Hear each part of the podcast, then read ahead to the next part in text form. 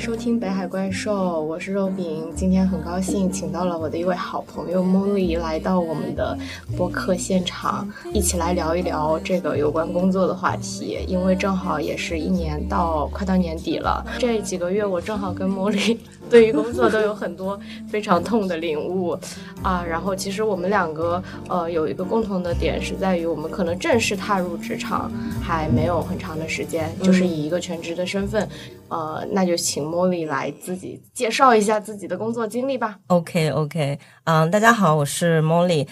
如果你看未来想图的话，你可能已经认识我了。我平时比较多的身份是未来想图的编辑，还有撰稿人。我首先先简单说一下我的工作经历吧，因为。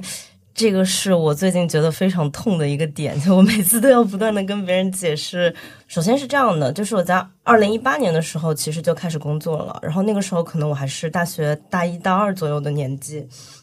那个时候我的第一份工作就是在未来想图实习，后面我经历了非常非常多不同的工作，基本上是以兼职和呃 freelance 的形式，比如说。我在上海的一个 PR agency 工作，当时我们的客户是 K 十一，K 十一在香港那个 KL Museum。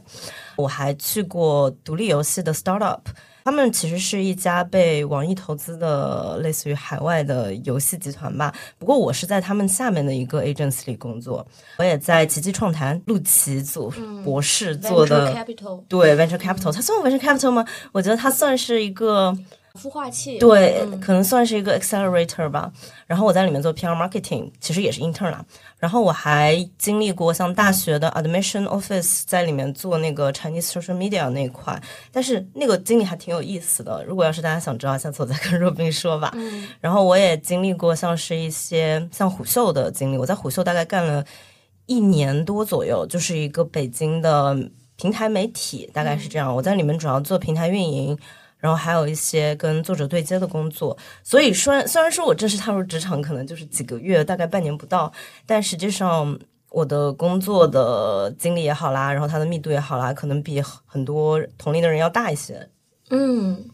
哎，所以我觉得你的经历工作经历很有趣，但是它总体上来说还是一角一一一些比较创新型的工作。跟内容都比较强相关，对吧？市场和呃媒体可以这么说吧。就是，但是我其实，在工作之后，我觉得一个很大的就是让我觉得不舒服的地方，就就是有的时候你对产品是没有话语权的。我觉得这可能是我选择回到媒体的一个原因。就我现在是回到了杂志，然后回到了播客这个世界。那。这个情况有改变吗？就是你对产品没有话语权的这个事情。我觉得这个世界上其实所有的公司它都是围绕一个或者多个产产品去运营的。为什么会像微软它会有不同的事业部？公司最开始从零到一的阶段就是 some people create something，你到后面之后你就会发现就不需要那么多人去创造了，他可能更多人去围绕那个已经有的产品体系去做运营和维护。嗯，那这些人他里面可能会细分出很多不同的职能和岗位。我们可以想象两个圈。一个是产品，另外一个是销售。这其实是我在奇迹创谈学到的一个，也不是说学到吧，就是领悟到的一个事情。就是如果说你有个产品，把它销售出去，能够换成钱，你就成功了。它有的在数字时代，它可能是个软件，但是在以前，可能古代的时候，它可能是一匹布，或者说一个小玩具，这那种实体的东西。所以说，其实我觉得人所有的工作，它的特质，你都可以把它细分为产品和销售。我个人认为我是偏向销售侧的，就是我是一个比较喜欢跟别人打交道的人，我可能没有办法去深耕或者比如说代码领域，就很难想象我这么做，对吧？但是我也许可以成为一个懂产品的销售，或者说我在媒体的时候，我可以对产品想要做成什么样子有一些不能说决定权吧，就是可以参与讨论。所以我觉得世界上大部分的工作其实就是在产品端和销售端去做选择。其实所有的公司，所有的跟商业变现有关的组织，它都是这样一个套路，看有没有人会。办你的产品，那你觉得就是在你全职工作开始之后，跟你之前做 freelance 或者是 intern 的时候的工作，就是有什么不一样吗？我觉得最大的不一样其实是流程和体制上的。原来是一个局外人，有很多那种细节的事情你是不知道的，比如说什么走走财务流程啦，他们内部的什么升薪加薪体制啦，都是你不知道的，你没有关系，你就是一个计件制的文字。对对对对对，你就不会知道这部门之间它的关系是什么样的，然后你也不会知道你的那些你完全不认识的同事他们是什么样的。我觉得这是一个很大的。很大的一个感受吧，而且其实我在这方面碰到挺多困难的，因为我原来在局外人的时候，其实我有很多的问题，他们是可以容忍的。就比如说在性格上，我是一个相对来说比较跳脱的人，我也很难。其实我觉得我挺能服从别人的，嗯，所以有的时候我可能就不符合一些组织想要的那种人的画像。我觉得第二个问题就是。哎，我觉得边界感很难把握，就因为我之前我们之前在的一些组织，它可能更多是那种大家有一些共同的爱好或者有些共同的目标，然后去做某些事情。但你进了一个公司之后，你发现其实有些人他就是冲着钱来的，也不是说冲着钱来不好，就是跟你之前认识的那个世界，它的取向是不一样的。有的时候你就会觉得说，可能钱对我来说不是第一位，但是对有些人来说是第一位。这这只是一个比较俗的例子啊，没有说钱不好的意思，谁不喜欢钱呢？但是会觉得对钱的一个优先顺序的把控，可能是有的时候会决定你能不能跟这个人成为很好的朋友之类的。就我觉得这种非常细节的处事观，在一个组织里的时候，我会感觉到一些不知道怎么处理。就可能就是说，他的价值观的这个排序的多样性更多样了。原来大家是相同的兴趣聚在一起的，可能是一群价值观比较类似的人。对对，但是就是你刚刚说的这个钱，它可能也可以换成权利或者是什么关系之类的。对对对，我觉得这是个很大很大的困难吧。然后其他还有一些就。我觉得非常非常多，就是在工作的时候，包括我是一个非常不喜欢被别人派工作的人，我不喜欢自己做。我觉得大家有的时候追求个性的时候，经常会忽略个性带来的很多很多问题。就比如说，我可能很有有很强的个性，那就意味着我有很强的自我主张。但是在一个组织的时候，其实你并不需要那么多自我主张，因为对方就觉得你只要把你在你的位置上把这个事情做完就 OK 了。我个人觉得这个事情也没什么关系，因为是我选择加入这个组织，我就要背负相应的责任嘛。但是我发现我自己在做一些别人派过来的活的时候，其实我的积极度是不如我找到自己想做的事情那么高的。嗯，这件事情就让我觉得好扯淡啊！就是我之前在学校的时候，可能大家都觉得哇，你你知道自己想要什么，自你好像很那个，但实际上你进了组织之后，发现这反而是一个障碍。嗯，就其实是那些他不知道自己想要做什么的，他反而更适应这个体系，因为。They are told to do something，就是他们知道，就是我被叫去做这些事情，我就应该做这些事情。他不会有多余的想法，反而导致他在这个环境里其实还相对来说还蛮适应的。我觉得比我适应。然后还有就是职场的文化冲击吧，我觉得之后肉饼可能会想多分享一点这块，因为我是在海外待了非常长的一段时间，就相对来说六到七年吧。然后我青春期的后半可能就是在英国度过的，相对来说就真的很自由，因为我父母也不在我身边。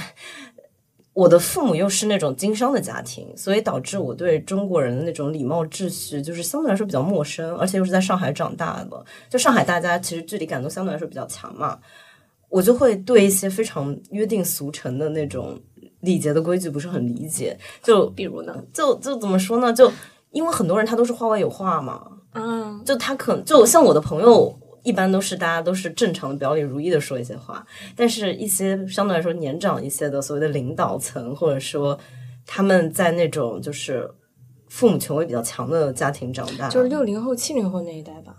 对，但是但是其实有些八零后也是这样的啊。对，就他们传统的八零对对对对，就他比如说他们父母可能就是那我已经不生气了，但是让他他嘴上表达是这个意思，但他其实肢体动作还有他的神态表情并不是表达这个意思。你如果长期在那个环境下，你就会明白，其实大人说这个话，他都是有话外之音的。嗯，可是我就无法 get 到，我可我可以理解他的面部表情和他的话语是不统一的，但是我没有办法理解他到底哪个是真意。对我来说，解读这个东西需要花很大的对很多的额外的内存，所以导致我在这样的就是跟很多这样的人相处的时候就会踩雷，就不是我故意的，也不是说我故意让他们不开心什么的，就是搞不明白。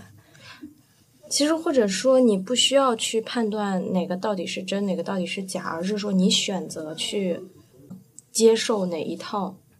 它的传递的信息。就是就是不同的传递的信息，它你有不同的就是这个接收的策略嘛？嗯，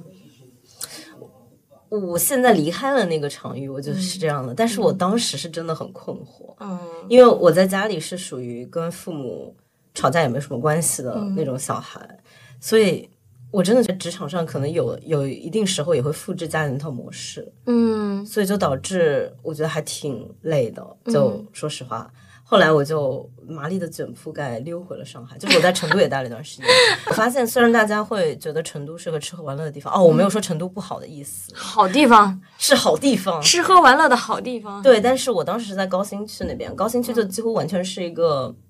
我觉得就是对大城市的一个复制吧，就它的很多的那种房地产啊，就是什么香港的什么地产公司去建的，然后那边的很多园区都是，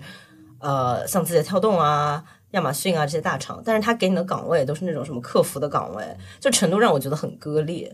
就它虽然说大家都在标榜要追求一种更好的生活的品质，但是让大家本质上还是没有钱的。就是你不会在成都看到像在上海会有的那种高薪的岗位，但是他们可能会消费一些很类似就上海、东京、伦敦的这些东西，你会觉得非常的割裂，就会觉得这种景象真的可以持续吗？最近不就看到原野 regular 的那个 In the Park 关门了吗？然后我们都在说，啊是不是租约到期了？然后他们没办法付房租，这样。而且，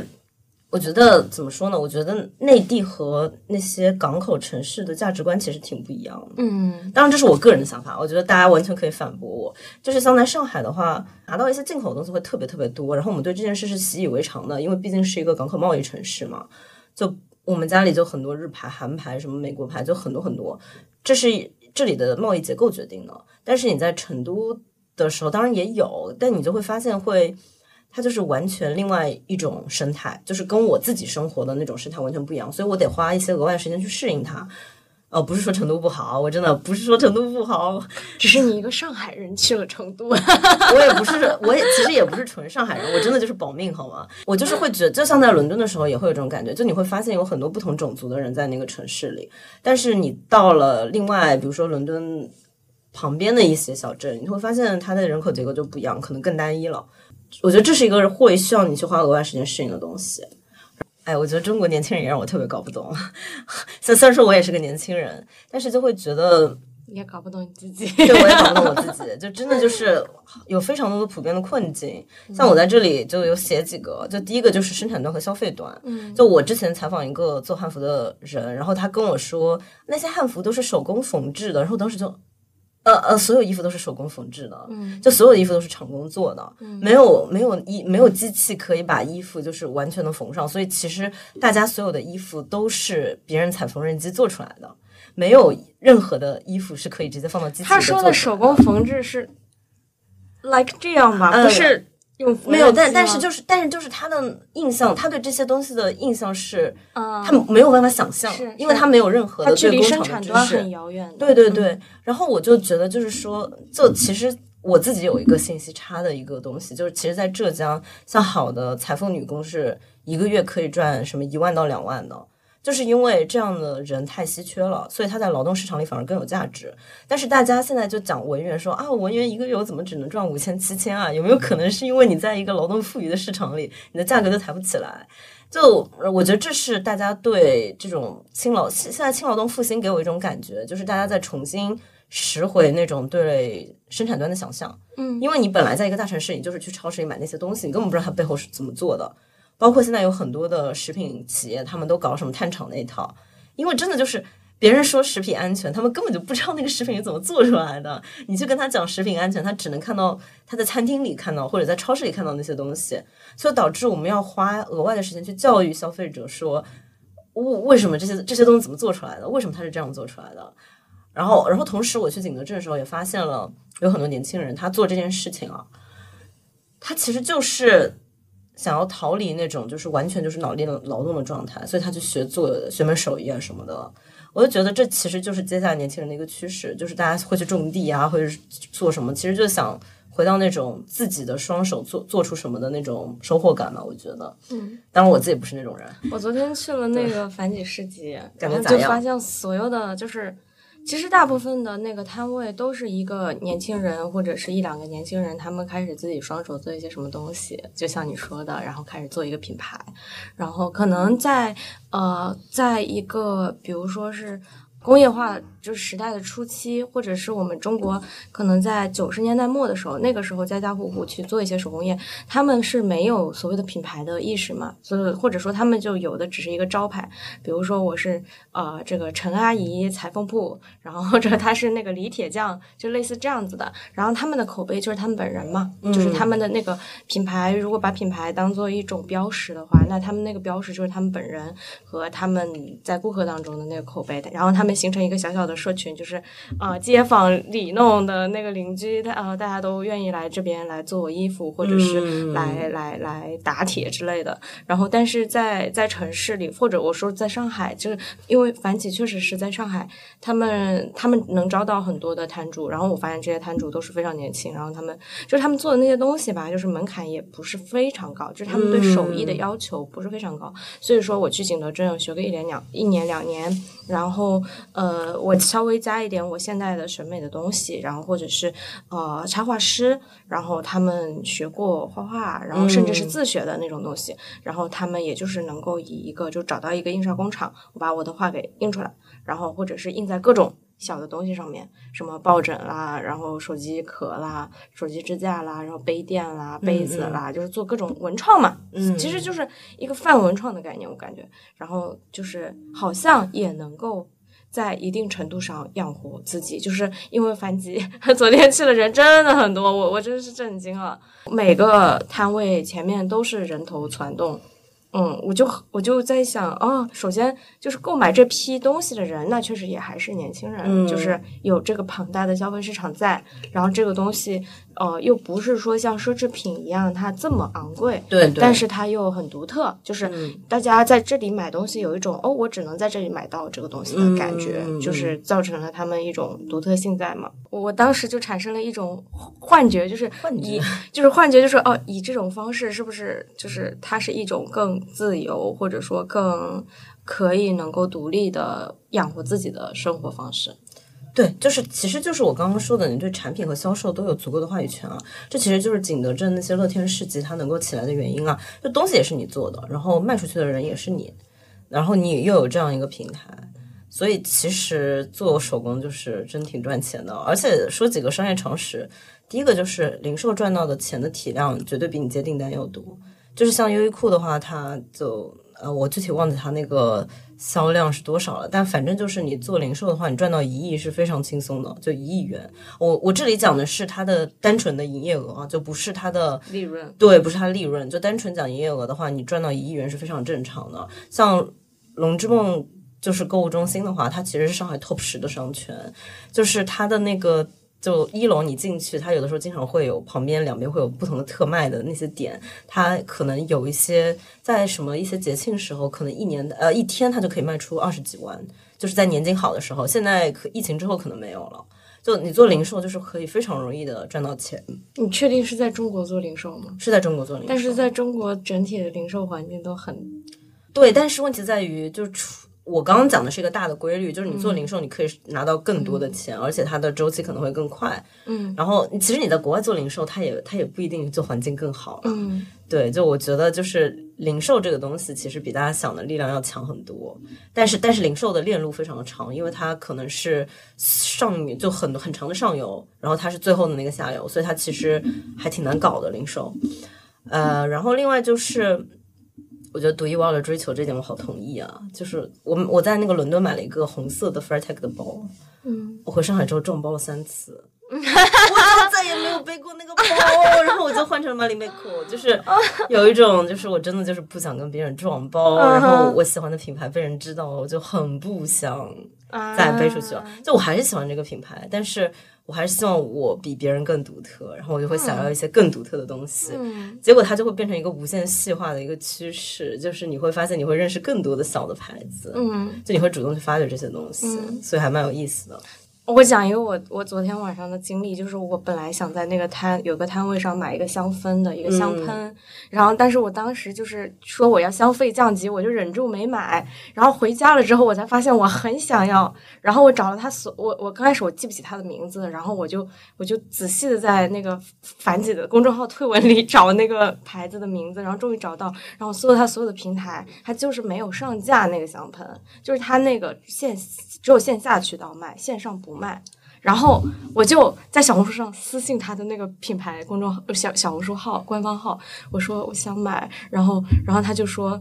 加他微信，然后我又加了他微信，然后最后加到了他的品牌负责人，然后终于买到了那个东西，然后我就觉得嗯，就这个过程体验就让我觉得我会对我买到这个东西会更重视和觉得高兴，就觉得这个钱好像花的更有价值了。嗯嗯嗯嗯，我觉得是这样。其实这也是，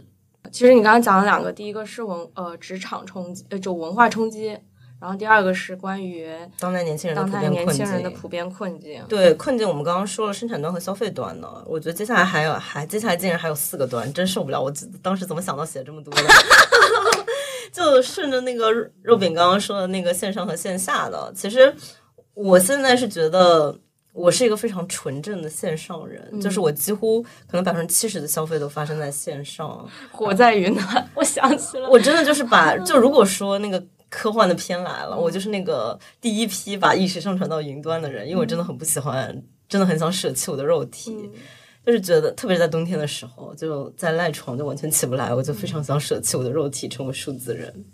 就我觉得线上和线下，它现在就是一种。很神奇的关系，而且它跟人对线上和线下的重视程度是有非常强关联的。像我的话，我虽然说别人可能会觉得我很外向，但其实我是那种周末的时候只想待在家里的人，就是宅而外向。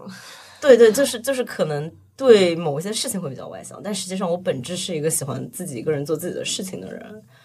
就比如像是我之前在成都的时候，大家都非常的爱玩，就是会去 KTV，会去酒吧，或者说因为我是客人，所以他们一开始对我就比较欢迎嘛，我就会觉得这个好浪费时间。就是我我不我不排斥酒局，也不排斥别的东西，但是在我过了这样的日子，过了大概一个礼拜左右之后，我就发现我回家时候都很晚了，我没有任何的时间写我想写的东西，然后看我想看的书，我基本回家就是在打游戏，我就觉得。这这不对劲，所以后面回到上海之后，这个节奏就回来了。但是当时那段时间还是让我觉得很迷幻，就是我发现其实，嗯，我发现自己是一个非常不爱玩的人，而且是一个非常非常就是工作狂、清教徒精神的人。就基本上我的很多能量来源是工作，然后我有很多做事的第一的优先级也是工作，所以导致。就，但是这件事情让我开始考虑，就主体性和个体性的差异。因为我自己一个人是我一个人待着没没什么问题，但是现在有很多人，他们就很挨嘛，同时他们又想找组织，渴望连接，对，渴望连接。就这就为什么我社区电影越来越多了，因为就比如说你想象一下，你一个人孤独的死在房间里，然后都没有人会定期来 check 你是不是 Are you OK 那种感觉。像我的话，因为跟父母住在一起，所以还好。但是我就发现我身边的很多朋友，他们都有非常强的链接的需求。像我刚来统计读研究生的一个朋友，他就说他平时都没有什么交友的途径，他只能去大学里打狼人杀。然后我说，那狼人杀不也是陌生人吗？他就说，至少就是你可以在这个派对局上认识一些人。然后他可能是研究生。然后而且还有就是我发现的一个趋势，就是大家会通过兴趣去交朋友。嗯，比如说你是不是喜欢 K-pop？嗯。然后我们就可以变成朋友。然后你是不是喜欢汉服？我们就可以变成朋友。你是不是喜欢这个动画片？是我们就可以变成朋友。但是呢，这种关系又非常的浅，就它只是一个兴趣，充其量就是一个兴趣小组。它不像是呃一些非常怎么说呢，频繁很频次很高，然后又很深度的那种链接。就我觉得肯定也存在那种链接非常深度的兴趣小组。但是我就在思考说，我们之后的兴趣小组会发展到一个什么程度呢？因为你像日本那种，他们就我追的一个乐队叫 Tokonomo，Noma，他们就是一群东京的社畜，然后他们就一起组乐队，然后快组了快十年，嗯，然后就每次每周末都一起组乐队，就是去弹乐队，然后去 live house，最后他们就出了自己的专辑。但是我觉得中国好像。这种还是非常非常非常少，大部分人还是过这种按部就班的生活，就到了时间我就该结婚买房了，到了时间我就该买辆车了，然后到了时间我就该怎么怎么样了。然后现在的年轻人可能就是我应该有一个爱好，然后我的爱好背后我应该有个兴趣小组，然后我通过爱好去结识一些人，比如说我会特意来上海的 CP 漫展，就是因为我有一群想见的同好，就他给我一种。他给我一种就是我很想知道这之后会怎么发展的那种感觉，就是感觉现在大家都太寂寞了。我觉得这个还是跟就是整体的城市化和就是这个移民的这个这个以及以及个人原子化的这个趋势有关系嘛？就是对于你来说，你仍然生活在你的就是从小到大长大的这个家庭当中，但对于你那个来同济读书的人，他现在是一个人，就是生活在这个城市里啊，就是他也没有跟他的家庭生活在一起，然后他在他刚来到这里，他来到一个陌生的环境，他在这个城市里也没有他从小到大就是。长大的玩伴，就是对于很多人来说是这样，就包括我，所以说他现在不得不去，嗯，就是去找一些连接，不然的话他真的是一个人。然后至于说，就是人到底有没有和人 连接的需求，我觉得确实像你这种是属于非常嗯自主性非常非常强的人。我你刚刚说的这个，又让我想到你最开始说的那个关于服从性的问题，就是呃，最开始或者说在早一些年的时候，呃，或者说几十年前的时候，大家的兴趣爱好是比较单一的，嗯就是我我我就是就唱 K 也能成为一个爱好，然后现在我们很少会有人说我的唱我的我的爱好是唱 K 看电影吧，就是看电影都不能称为一个爱好了，因为就是。就是它更像是一种消遣的方式，除非你说你很懂电影，或者说你爱你爱看某一个门类的电影，爱看某一个导演的电影，这个是一个基本的门槛，你才能够说成为一个爱好。就是爱好的意思是说，你对你不仅仅是日常做它，而是说你对它稍微有一点研究吧。越挖越深了。对对，越挖越深了。所以，然后现在的话，就是像你说的这种社团制，就是嗯，大家提供了更多的就是兴趣的选择。所以说兴趣就分化了。你喜欢 K-pop，我喜欢 J-pop，然后他喜欢那个 American pop 之类的 之类的，就是就光 pop 就可以分出那么多的门类来，然后就更别说的运动的，能说出个十几二十种吧。然后音乐的也能说出十几二十种门派，然后还有乐器的，然后还有读书的，就是就是就是太就是太多了，二次元的，就是所以说。嗯，我感觉就是年轻人，一群年轻人，他们是就是，如果他们能抓住自己一个非常强烈的喜欢的点的话，他们就能结成一个同好。但是另外有一群年轻人，他们是没有这么强的自主性，他们是没有这么强的个性的。那他这个时候他就需要去，就像他在工作里，他就是呃下班就是跟领导、跟同事一起去吃火锅和唱 KTV 了。他不是说呃他很喜欢这个事情，而是他。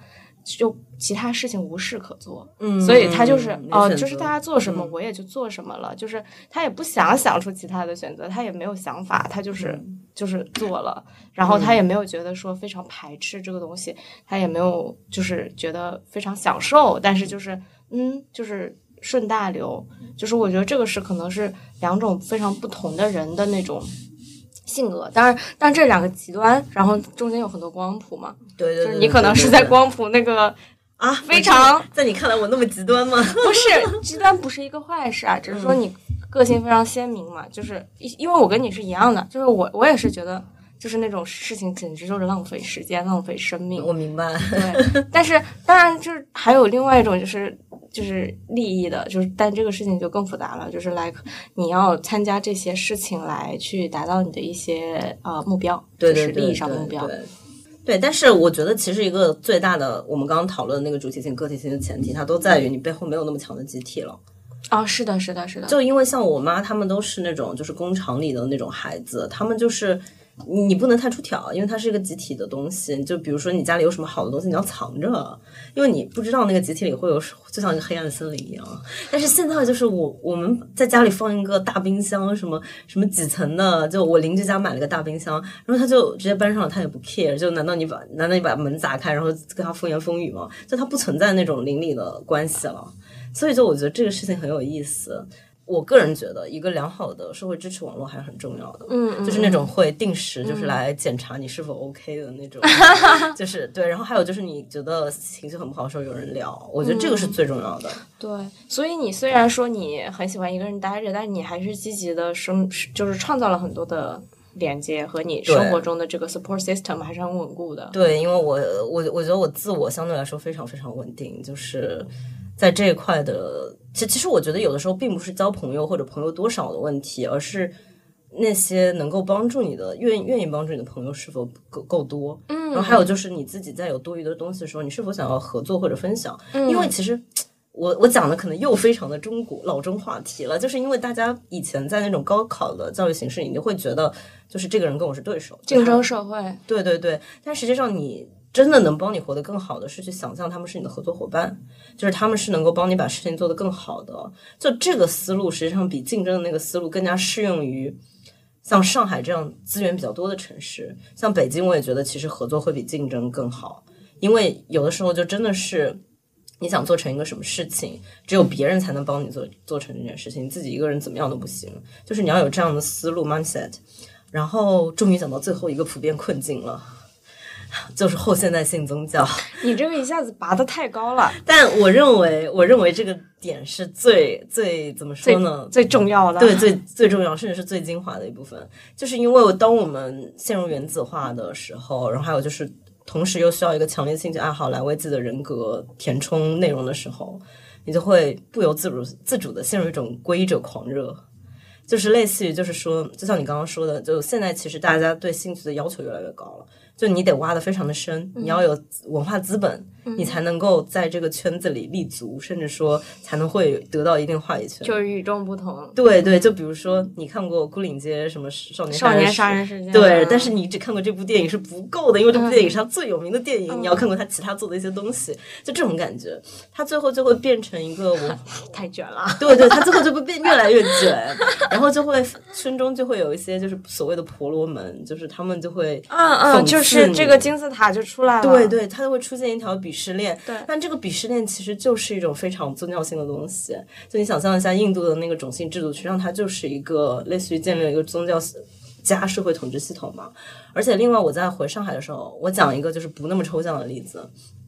我面了挺多不同的公司，我当时有一个非常非常强的感受，就是他们希望你是这个产品强烈的信徒。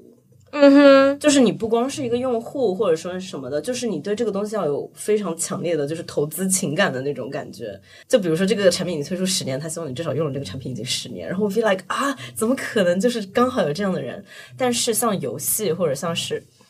那种办公产品什么的，他其实就是会遇到这样的人，然后他们对他们可能看重的并不是工作能力或者什么的，他们会认为他的工作热情就应该跟就是狂热这个东西。划等号，忠诚度对忠诚度，但那个忠诚度，我觉得是，呃，就是对我来说是不太可能达到的那种忠诚度。所以我觉得他与其说是用户忠诚，就比如说我是无印良品的忠诚的粉丝，但是我对无印良品并不狂热，我是对它的那种本质非常的狂热。就比如说我喜欢透明的材质，我觉得我的人生材料是钛合金，因为钛合金足够轻，足够坚硬。然后我喜欢醋酸面料，醋酸面料就是。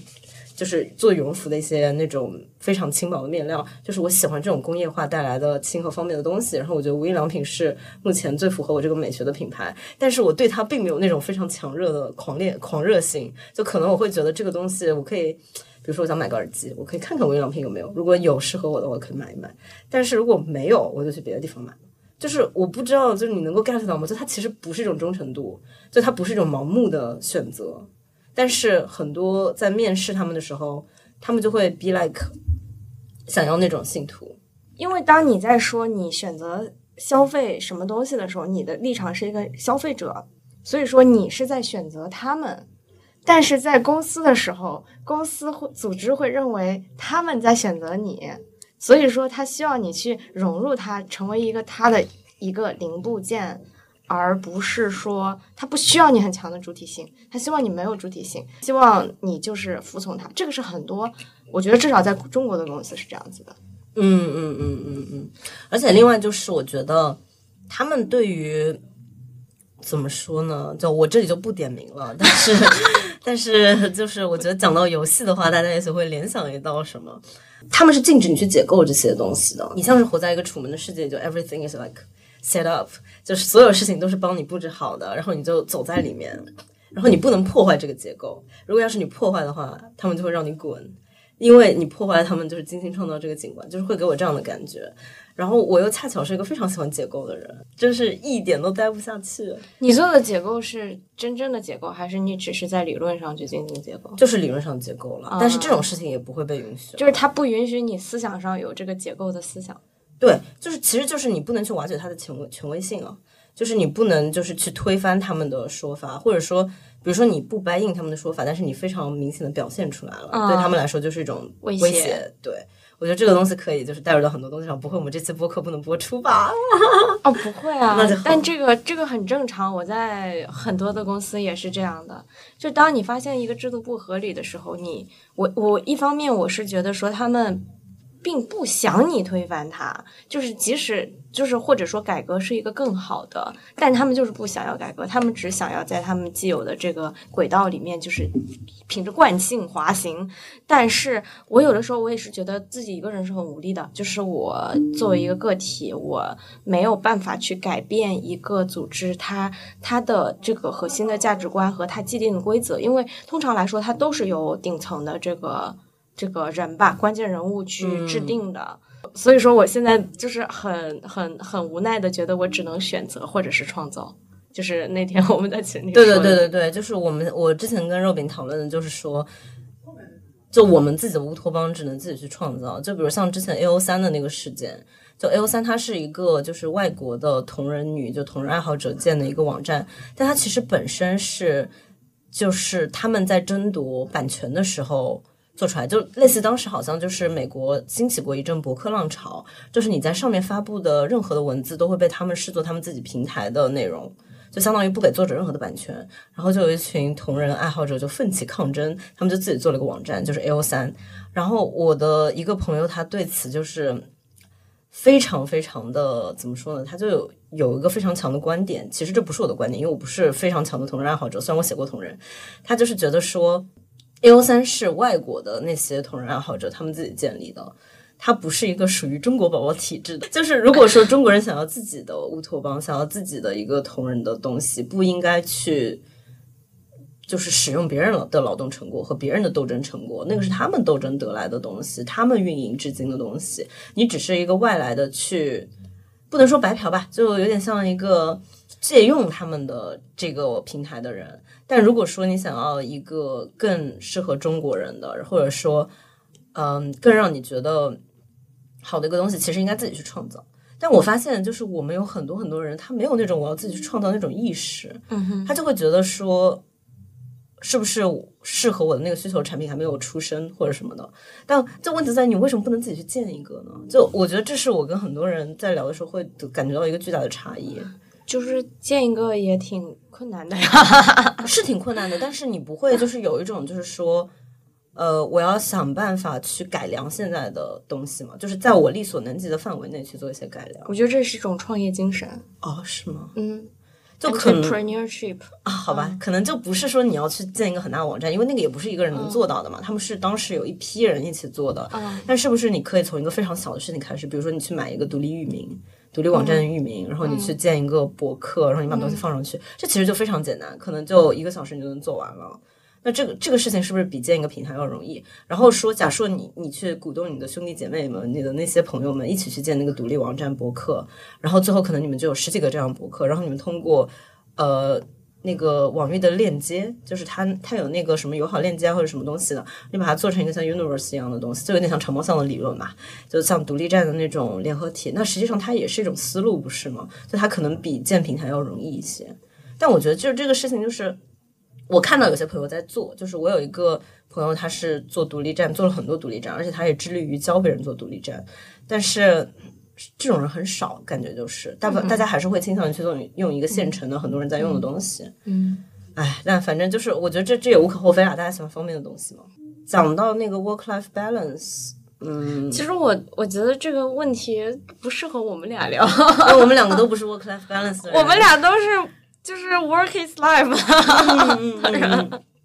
但我觉得这个问题也可以聊聊，就是给大家一个新的视角。嗯，因为真的就是我经常被人问，就是你是怎么就是 balance 你的 work 和 life 的？然后我当时就说，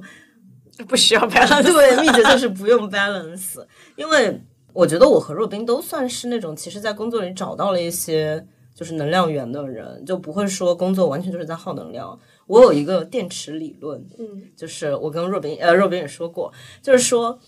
嗯，假设你在工作嘛，假设你在生活，然后你需要这你会有非常非常不同的 task，然后你在这个 task 里面，其中有一些是能够帮你充电的，比如说你是一个喜欢整理的人，你是个 J 人，可能你就在整理那些文件的时候，你会觉得啊，我在回血，我把它弄得很很清楚。比如说你是个 P 人，可能在想象的时候，想象这个 PPT 怎么写的时候，你不做，那你会觉得有些治愈。这些事情就是能够帮你充电的事情，那同时会有一些不能帮你充电、耗能的事情，比如说走财务，财务又把你的这个申请打回来了，对吧？对吧？那你就会发现，其实工作就是那些能够充电的事情和不能充电的事情交织在一起形成的一个混合状态。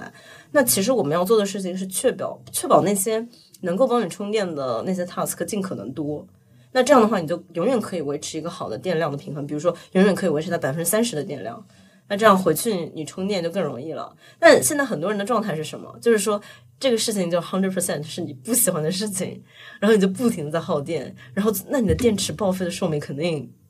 怎么说？你电池寿命肯定比别人短，报废的几率也比别人大嘛。大家又开，然后他这这个就是你想象一下，一个电池几乎为零的人，可能就百分之一的人，然后问你就是说怎么 balance work and life，你就会觉得我没有办法回答你，就因为你。就大家会把吃苦和所谓的奋斗精神混在一起，就他觉得我我吃苦就是等于说我去做那些我不喜欢的事情，然后所有的事情我都不喜欢，但是我把它做下来我就很伟大。但不是这样的，因为那些你不喜欢的事情，你不可能能把它做得很好。我自己是一个这个类型的人，所以我也相信，就是说，如果你不喜欢一个事情，你可能只能把它做到平均值，除非你真的很喜欢这个事情，你可以为它花额外的时间精力。然后你把业余其他时间都挪过来用在这个事情上，那你可能可以做到比平均值更好，因为你花在他身上时间就是比别人多嘛，这个很简单的练习的规律。所以我现在就是在思考，就是不是我们应该去倡导一些什么 work life integration 什么的，就工作和生活之间它需要边界感和仪式感，但是并不代表说他们两个要完全的分开。就是如果用 work life balance 来说的话，就是 work 就是耗电的，然后 life 就是充电的，我觉得这这反而是不健康的。但我觉得，就是每个人会有不同的组合啦，所以说，也许就是找到你自己最适合的那种途径。对我来说，工作是种自救，因为我觉得真就是还在认真工作的一些人，他们实际上是相信自己或可以，比如说改变世界大一点，或者他们认为他们做的事情真的是有意义的。那跟这些人在一起的时候，我就会觉得非常的 peaceful，你知道吗？就是我心境会非常的平和，就是会觉得就是这个世界上还是有些希望的。但如果说你跟你玩跟你玩的一些朋友，他都是一些。不是说不好，就是他们可能就每天跟你在一起的时候就跟你一起酗酒，那我觉得就是可能就你的精神状态也不会好太多。这样还有就是，比如说，当我在一个工作当中，我们一个团队大家要一起做一个项目，然后当你发现你身边的人都提不起劲儿，然后就是无精打采，以及说哦这个事情我们就嗯就这样吧，就是就这种时候你就。你就你的你你的积极性，你的积极性和你的做这件事情的热情也被极大的削弱了。对对对对对，你就会就是耗能了，就耗能。对，你会长期处在那种放电状态。对对对，所以我觉得是，就对我和肉饼来说，也许工作其实是某一种自救吧，就是你可以找到那些还愿意做这些事情的人。对，而且就是这个选择就变得很重要，即使在家里，你就是 get to do something，就是。一定要去做点啥，这就是也是我经常被我就是我的那个伴侣诟病的一个事情。为什么？就是你在家里工作？不是，他觉得我一天到晚整天在工作，连在商场里逛街的时候也在思考哦，这个品牌这么高，这么高，嗯，然后他就他就觉得说我从来都没有让自己放松过，就是他觉得我不会休息。哦，那那把他送到我家来治，因为因为我家是那种经商的是。经商的家庭嘛，我可以给你们讲一个我家之前的故事。就是我跟父母就是平时在一条街上，类似于散步吧，就我们每天都会在一起散步。有的时候不是每天，如果要是我回家晚的话，可能就是一周两三天在一起散步。然后那天我们逛街，我们家附近都是那种老式的居民区，然后就会出现那种临街的商店，就那种临街商店非常非常火，什么水果大卖场啊，然后各种。然后我妈就忽然说。你看那里有喜茶，然后我跟我爸都震惊了，说什么喜茶？然后我们才发现，就是其实那个临街的那个地方就多了一个铺面正在装修，就是喜茶。我们就开始讨论，就是为什么喜茶会开到这里来，是加盟商还是直营店？如果是加盟商的话，然后我们就在讲这个。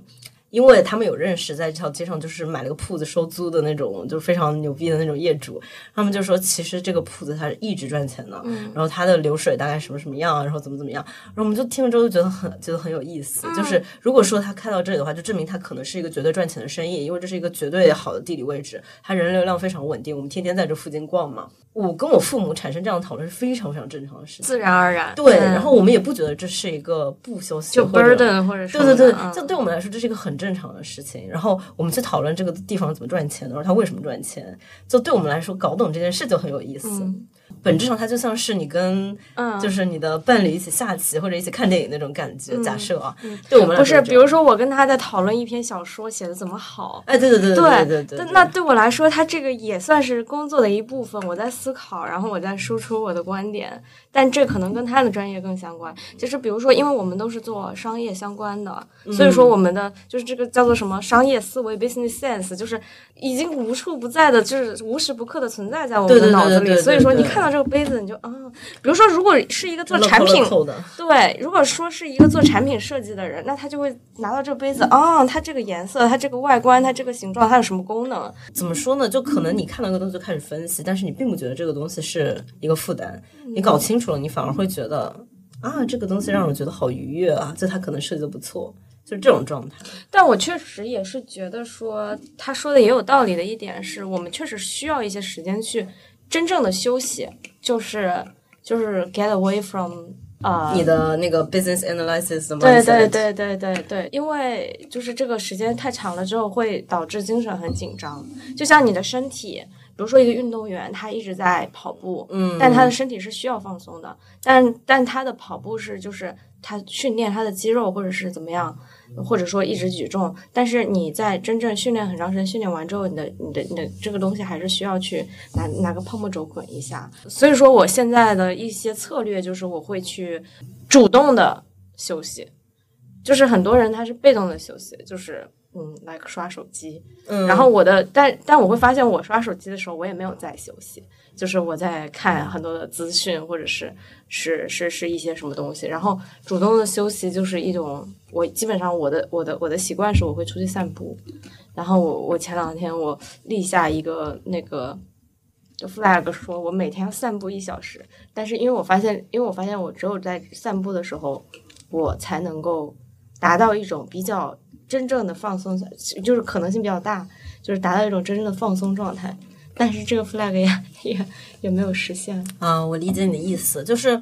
我觉得像我们这种就是工作深度进入生活的人，其实会有一个非常大的问题，就是可以随时入定啊。对，就我有一次跟我朋友出去玩，然后我们逛街，忽然有人找我有事，我就坐下来开始回消息，结果一回，嗯，怎么已经二十分钟了？就我完全没有感觉到时间的流逝。然后你的朋友被晾在那里，我跟他有讲啊，就是说我今天可能会有事情要处理。因为我的朋友一般来说都比相对来说就是比较谦让，我知道我那些不好的习性的朋友，所以就还好。但是我在经历那件事之后，然后我有另外一个朋友就是来上海看我，他就是一个会比较在意就是你有没有听他说话的人。然后我在以前的时候也被生生过气，就在更以前的时候。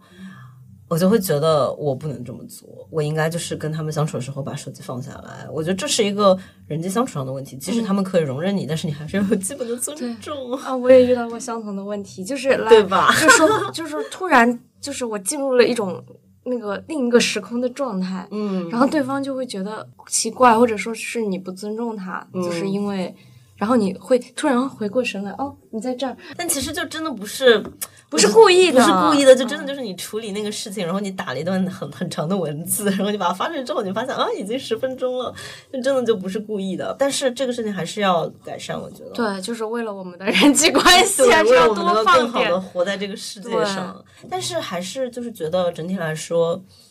嗯，其实这个是是，我觉得这个社会其实对我们这种人相对来说还挺宽容的，就是对我们这种能够适应工作的人，就是喜欢工作的人，对我觉得还是挺宽容的。就至少是很多，其实大家有的时候价值观就会觉得你事业会比较重要嘛，所以其实大部分时候我们是被宽容的那一方了。嗯，对。但我觉得还是哎，这个 work life 这个事情就是搞搞不定啊，大家只能去寻找一个动态的平衡，它没有一个定死的公式。嗯，你刚刚说工作是为了自救，嗯，那你觉得就是你现在工作的就是这个意义是什么？找到一些有趣的人，然后然后做一些有趣的东西。嗯，好，因为就是有很多人他觉得说工作要赚很多钱啊，但是我觉得你只要在公司里打工，你就不可能赚到很多钱。就说句实话，就是现在有什么行业特别赚钱呢？就呃，计算机，就是那个互联网可能是一个，但我觉得互联网的，但我觉得互联网它是一个不断。我觉得互我最近在思考的一个事情啊，就是在原来一九六十年代的时候，在美国做纸媒的那批人都发家了。为什么呢？因为当时人的注意力都是在报刊，还有就是杂志上，嗯就是他可那个杂志、报刊其实是唯一他们可以投放广告的媒介。假设他有一百万，他就只能投在杂志上。但是到了现在一个更近的时代，我们有了智能手机，然后有了广播，然后有了各种各样的这种信息传达媒介的形式，我们甚至有了今日头条，有了短视频，有了长视频，有了微博。但是你就会发现，其实最赚钱的就是广告啊。嗯哼，就是你能够赚，就攥住大家的注意力，又有人愿意在你上面投广告，你就可以赚到钱。基本上像 TikTok 的话，它可能就是大部分的收入来源，包括 Google，他们收入来源其实都是广告。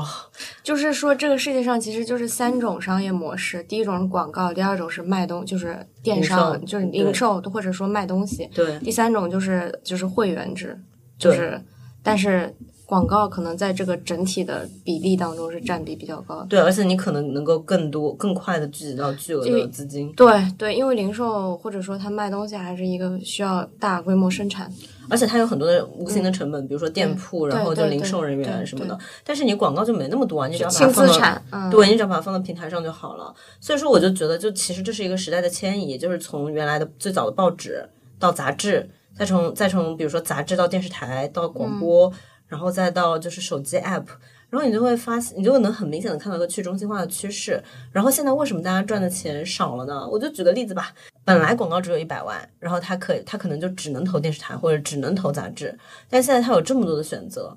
他可他要投全渠道吗？那肯定对广告主来说，他觉得最优的方法肯定不是只投一个只押宝一个赛道嘛，只押宝一个渠道不。能把鸡蛋放在一个篮子里。对呀、他就说为什么一百万我都要投电视台呢？我怎么知道电视台人看没看？所以他就会做出一个非常搞笑的举动，就是把这些预算分成，比如说十份。那这样的话，就每个渠道就只能分到十万了。这也是一个，就是他们现在创造出来说说法，什么 omni channel 之类的，对对对对对，全渠道。对对对，就我觉得，就就是为什么，就就怎么说呢？我个人就是像我刚刚说的，如果你工作是为了就是在你想在一个公司里打工赚钱的话，那你肯定要去分析，就是为什么现在这些最赚钱的公司能够赚钱。比如说像 TikTok，我个人认为是因为它现在是信息媒介注意力最多的地方，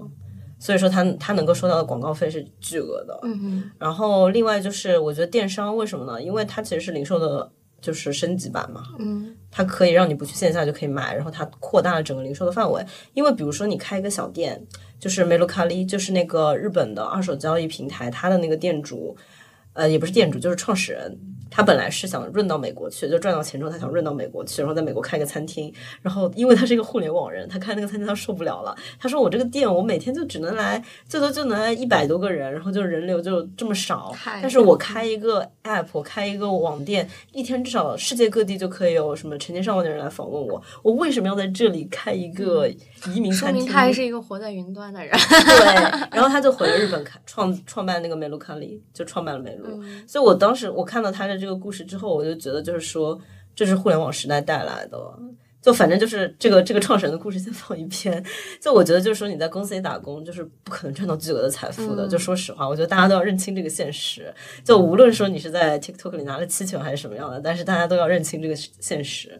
然后还有就是，我觉得其实找到自己工作追求的优先级是非常难的事情。对我来说，我也是经历了很经历了很多不同的工作，我才 get 到的。就是我有那种就是收入还不错的工作，然后也有那种就是名誉非常强的工作，比如说可以跟陆琪博士一起工作，就当时真的就是夜里跟他面对面开会那种，就其实我还觉得挺有意思的。就你会看到很多就是非常优秀的人，我觉得这点是，然后你会就比如说，就举个例子啊，就是陆琪博士他跟那个 Sam Altman 是类似朋友嘛。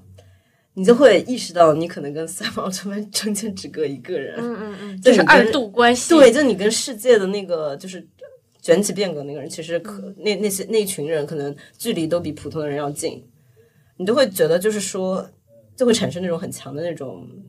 激动人心的感觉。对对对对、y e s yes，就是你在参与那个时代的浪潮。然后我就觉得，就是说，大家在工作的时候就要想清楚这件事情啊，就是你能够为了什么东西去让渡什么东西，嗯，就不能你可以交友摇，我觉得没有问题，但是你要心里就是知道哪些事情的概率是更高，哪些事情概率是更低的。就像是比如说你想赚钱，像我刚刚就花了非常多长篇大论在讲，你在公司也就是不可能赚到大钱的。包括现在很多公司，它实行的是底薪加绩效制，其实它计件嘛，计件思维就是你做多少给你多少，它不可能给你个非常多的高薪然后去养你，除非说你这个人是老员工或者有什么像技术机密，但我觉得现在这个时代就不太可能了，除非你是一个创始人。然后另外就是有很多人他工作是为了名声，就是比如说他去了一个大厂，他就像我考那个九八五二幺幺一样，他觉得自己很牛逼，但问题就在于，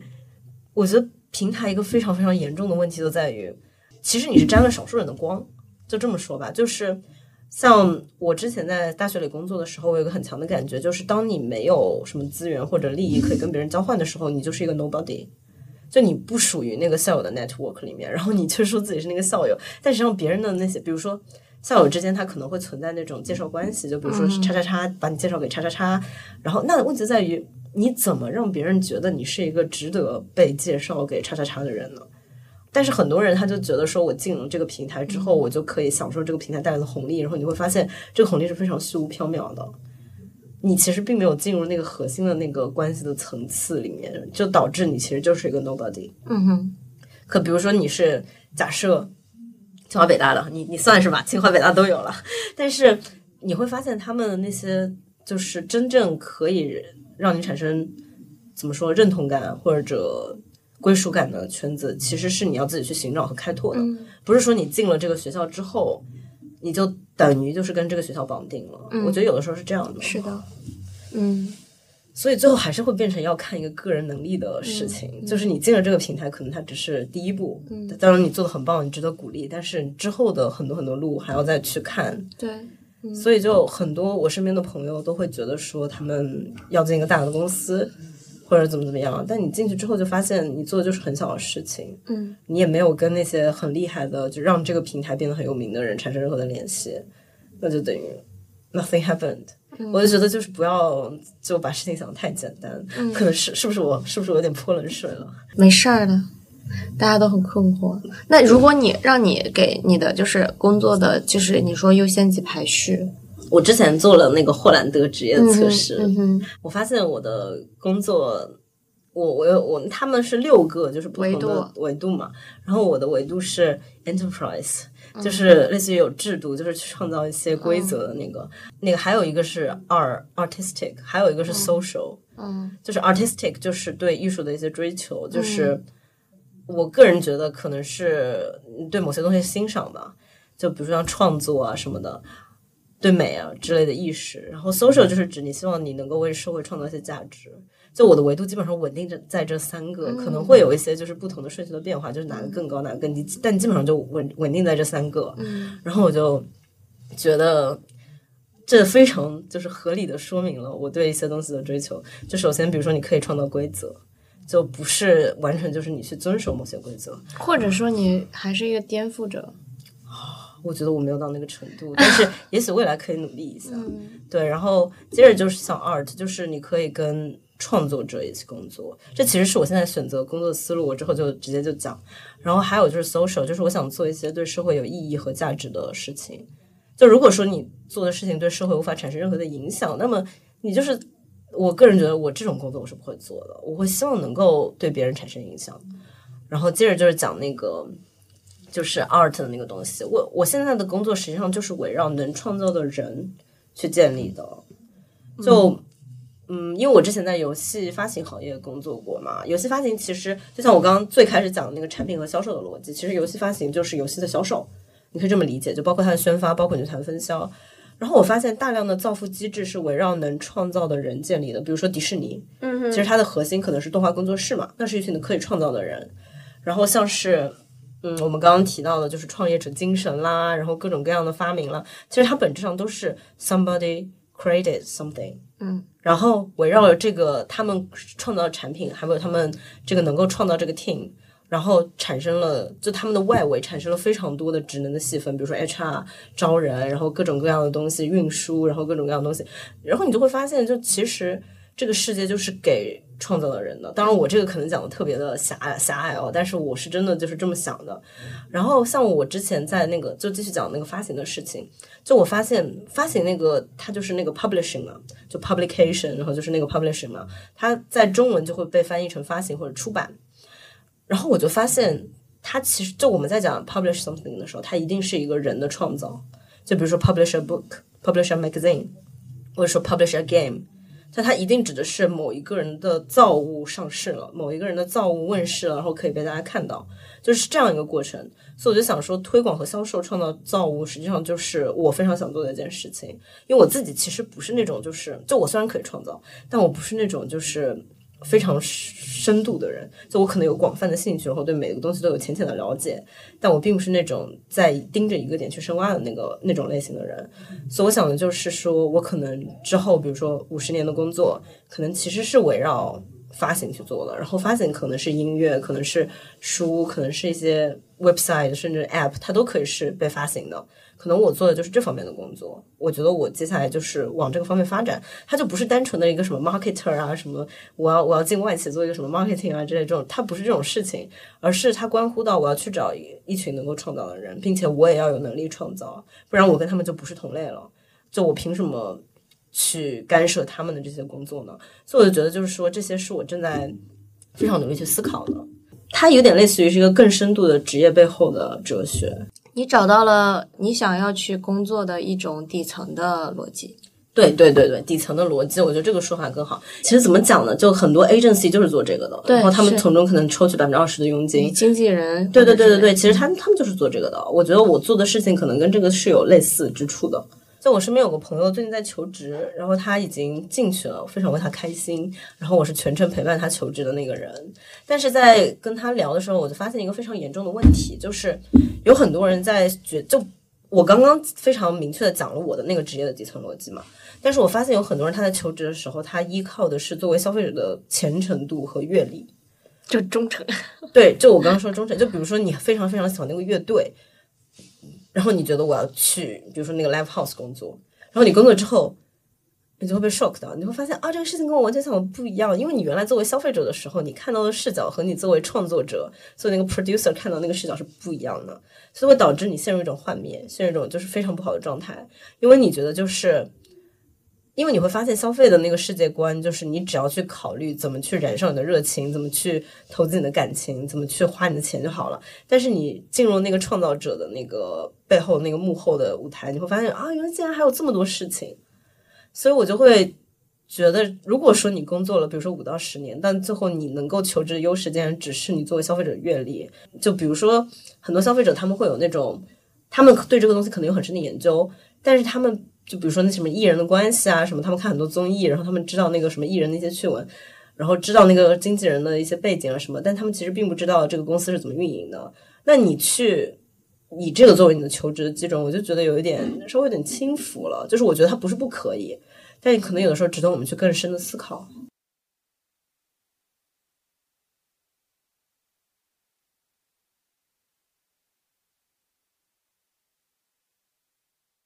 就是你刚刚在说你的工作的意义是呃跟一群有趣的人做一些有趣的事儿，其实还是挺模糊的，就跟你这个写的很 OK 的人做一些很 OK 的事儿，其实是一样的，对吧？嗯嗯嗯嗯嗯。但我觉得也不模糊吧，就是比如说你身边的人都是你觉得认真在做事的人，然后你们可以一起做出品质还不错的东西，而不是在敷衍或者糊弄。我觉得这样就挺好的了。我也不是非常追求钱，我也不是非常追求权利。说实话，我真的不是很追求权利，我只是喜欢那些东西是有是有秩序的而已。但是我不在乎其实大平之大要做什么，然后我也不想要稳定退休。就是我觉得退休之后能干嘛？去旅游吗？那钱会用完吧。而且，嗯，现在就可以旅游。嗯，我觉得是这样。我觉得退休它可能是一些人给自己设定那种就是放松的状态。就因为他们之前都没有放松过，所以他们觉得就是一定要退休才能放松，就是一种过度的，嗯，也不是过度，就是过度工作之后的一种回馈自己。我这里其实还写了两条，一条是说我才发现原来自己属于马克思韦伯说的清教徒，就是怎么说呢？就是那些非常，我我觉得我解释可能不好，你可以随时补充啊。就是那些对自己的这个生活是有戒律要求的一群人。我觉得我其实有点那个倾向，虽然虽然说我最近体重在飙升，因为吃太吃太多好吃的了，但是整体上就是我并不是一个注重享乐的人，我觉得可以这么说。就我觉得真正的乐趣是在你日常的生产过程当中你能够体会到。就比如说我之前有一个我特别不想做的事情，我为了逃避它，我去写稿了，然后我发现写稿也挺好的，就是给人这种感觉。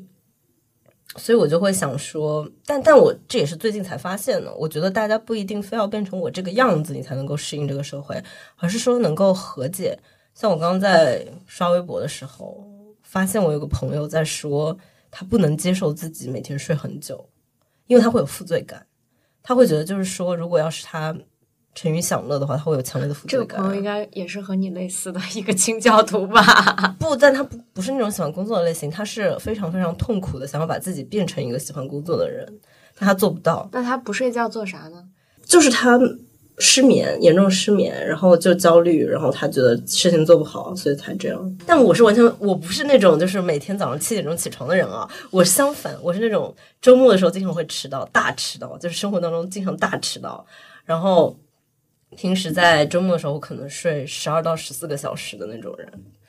所以说，我觉得大家有争有持啊。就是你在工作上，可能比如说你能够工作很长的时间，但是你要在其他地方找补回来，这就是我动态平衡。这就是你那个拿泡沫轴按摩的那个时刻了，就是多睡觉。对，然后还有就是陪家里的猫玩，然后晒太阳。对，就是你要有这种时刻啊。就是我说自己是清教徒的时候，可能只是指我的快乐。基本上是从工作工作中获取，或者从跟人的交往当中获取的。因为跟人的交往是我工作中非常重要的一部分。我把我喜欢的这些事情尽可能的跟工作融合了，对吧？所以说我能够从中感觉到快乐。我又不是一个沉鱼享乐的人，所以说可能对我来说更有意义的是，就是我看展，我有一些知识的输入，而不是说我去 KTV 派对。但我也不排斥这些。如果是我朋友去的话，我肯定会非常愿意带上一束花，带上礼物去祝福他。但我觉得就是。嗯，优先级不一样嘛，就对我来说，可能优先级总是工作，然后接着可能是家庭或者其他的事情。但对其他人来说，可能他的优先级是家庭。我觉得这是无可厚非的，就大家彼此尊重，然后彼此 get 到对方是什么样的人。然后还有，我觉得我写了一句很帅的话，嗯，就是工作真的可以是一种生活方生活方式。你用工作的方法论观察、干预和改造世界，就是因为你平时只是在感受，就我可能是个 J 人嘛，就你平时在感受这个世界的时候。可能你更多的是跟世界发生交互，而不是去想着怎么把它变成你想要的那个样子。但是我是会倾向于说，我想要把它变成我想要的那个样子的那个类型，所以会更多的在生活当中使用工作的方法论。嗯，比如说我在发小红书的时候，会考虑是不是要运用我运营小红书的经验去发。嗯，那你会在选择今天吃什么午饭的时候？运用你的生活就是工作逻辑吗？没有啊，就是随便吃。就我觉得我在工作之外真的就是很很节能，很节能。就平时让我出门其实是要花一番力气的。就我经常会想到一石三鸟。就如果说我只是为了一个目的出门，我就会觉得有点亏。我就希望我是为了两到三个目的出门。今天还有哪些目的？除了中山振兴啊，没有啦，就是吃一顿好吃的。因为我家里那边就是好吃相对来说少一点。然后可能就比如说。像今天其实就是两三个目的，对吧？还包括跟你一起吃饭，然后另外就是怎么说呢？我觉得我前腰真的很长，包括就是在一些生活的地方上，我可能真的就是比别人大条。我到现在感觉小脑都没有发育好。我觉得我们两个好像有类似的问题，就是像我在喝东西的时候，经常把东西打翻。啊，我在走路的时候经常绊到。对啊，就是，就真的就是有的时候，就所谓的上帝给你开一扇门，然后结果其实就关上了一扇窗。然后走着走着走着，突然会撞到墙上，就这种或者门上。哦，你比我夸张，但但是我吃饭经常漏漏嘴，就是我现在衣服上有那个有一个油渍，被我妈经常骂，就是因为我吃东西的时候经常就是。我的注意力是分散的，就是啊，是这样的，还有喝水呛到之类的啊，对，有的，有的，有的，有的，我超级多，所以就是大家不要被吓到了，其实有很多这样的生活上的场景的事情我们办不好。生活无法自理，会被别人这样评价。对，生活无法自理，就包括包括我都不知道冬天穿多少件衣服好，就真的就是没有任何的感知。是的，要不就把自己冻死。我就会想要穿很穿很少，因为穿少的话你比较方便活动嘛。轻轻松。然后结果就是，我怀疑我现在就是有点感冒，因为当时穿太少。呼吸道感染。对，就是因为完全 get 不到到底要多少的温度穿什么的比较合适。对，我想问啊，就是你最近工作上工作上有没有那种你觉得很搞不定的事情？我觉得我总体上就是为什么我写了那个关于说工作到底能不能积累财富的这个迷思，就是说，嗯。我在我在思考一个问题，是在于说我能不能，就是因为有一种传统的叙事是说，哎，我我先赚钱，赚足够的钱，我再去做自己想做的事情，这个是一种一种一种方式。然后另外一种就是我我在思考我能不能做到这种，就是说，呃，我现在就去做我很想做的方式，然后其他的顺其自然，或者说我们先我先把我自己想做的这个事情做到最好。就先不考虑其他的东西，就是钱的问题，它又是一个，就是有点像生存的问题。嗯，就是你得先保证你的基本生活，再去做你想做的事情。嗯嗯。但是很多是，就但有些人，对于有些人来说，就是包括我身边见到的一些人，呃，他们几乎已经保证生存，就已经用尽了全部的力气。嗯。然后，嗯，就是真的可能过得比较困难的，就是。比如说，一个男性三十出头，嗯，然后他妻子刚生了孩子在家，然后正是大花钱的时候，然后妻子也没有那个赚钱的能力和没有出门工作，因为也得在家带小孩，然后父母可能也没有能够给到很多的支持，那这个时候他的压力就会变得非常大，然后，然后同时呢，他又想要去赚钱。然后他想去赚钱，但是另一方面，一方面是他想要去赚钱，但另一方面他又是那种有理想，或者说他现在从事的赚钱的事情不是能够给他带来成就感的事情，就是呃，比如说很多人就是在呃老家那边，或者是做开始做跨境电商，就是因为他们觉得这个东西有机会，或者说有机会赚钱，就是他们怀着一个赚钱的梦想，但当然这个是一个呃风险很高的事情，但是。嗯，我就发现很多人是生活在这样一个就是挣扎线上。哦，对，我觉得有两点，第一点就是。不要结婚，不要生小孩啊！就就就是怎么说呢？就我觉得这不是一个问题吧。但是如果说你的建议，对，就就就是大家做好做好准备。就其实你在知道结婚生小孩的时候，你就应该知道会花很多钱啦。就是现在这个困境有一部分原因，就是因为当时你并没有说要打胎或者什么的，就假设啊，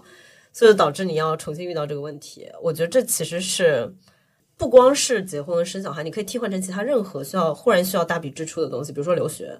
比如说啊，那你也会建议不要留学吗？不会啊，我会说你，我的意思是说你要在这个大笔支出发生之前，对他有足够的充分的认知和预期。就比如说你出去出国，它是一个，比如说。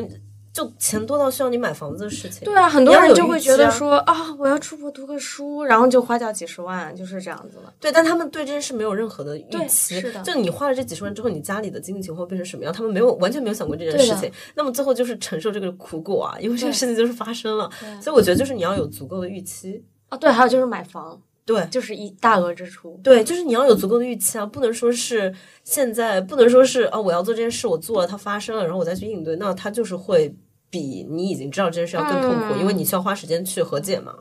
但是就是大家在买房之前都没有预料到说，就是